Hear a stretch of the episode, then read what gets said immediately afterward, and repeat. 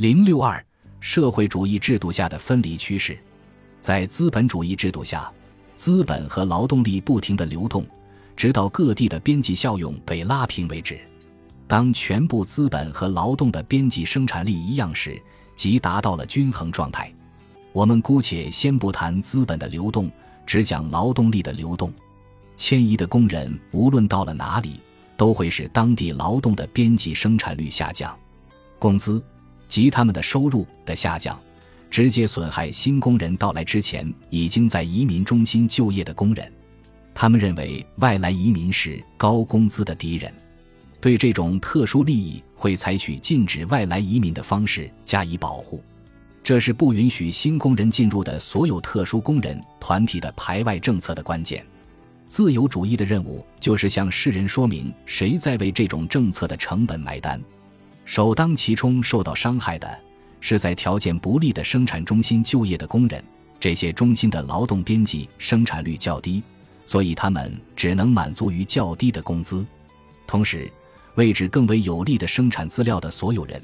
也会因为无法达到假如他们能雇到更多工人所能获得的产量而蒙受损失，但这还不是问题的终点。保护特殊团体的眼前利益的制度，对生产力构成普遍限制，最终会损害所有的人，甚至那些最初的受益人。保护性的政策最终如何影响到个人，取决于对他和别人施加的保护程度。在受保护的情况下。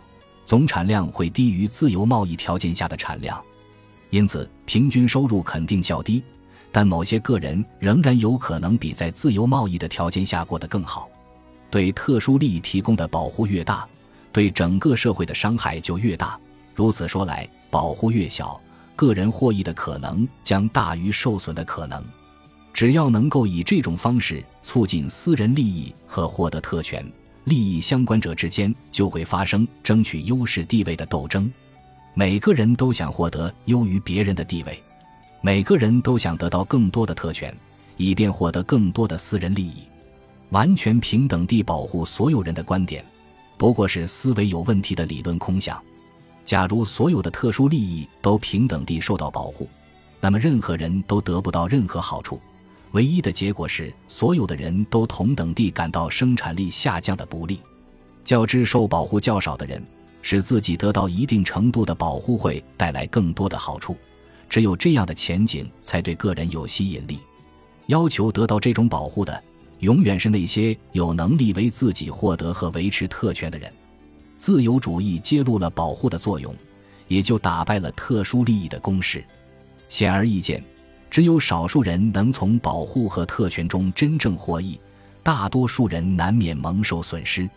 这样的证明使此类制度失去了群众的支持。特权的失败是因为它失了民心。要想恢复保护，就必须消灭自由主义。攻击来自两个方面：一种攻击来自民族主义观点。另一种来自受到资本主义威胁的中产阶级和工人阶级的特殊利益的观点，一种观点培养了领土排外运动，另一种观点则扩大了不堪竞争压力的雇主和工人的特权。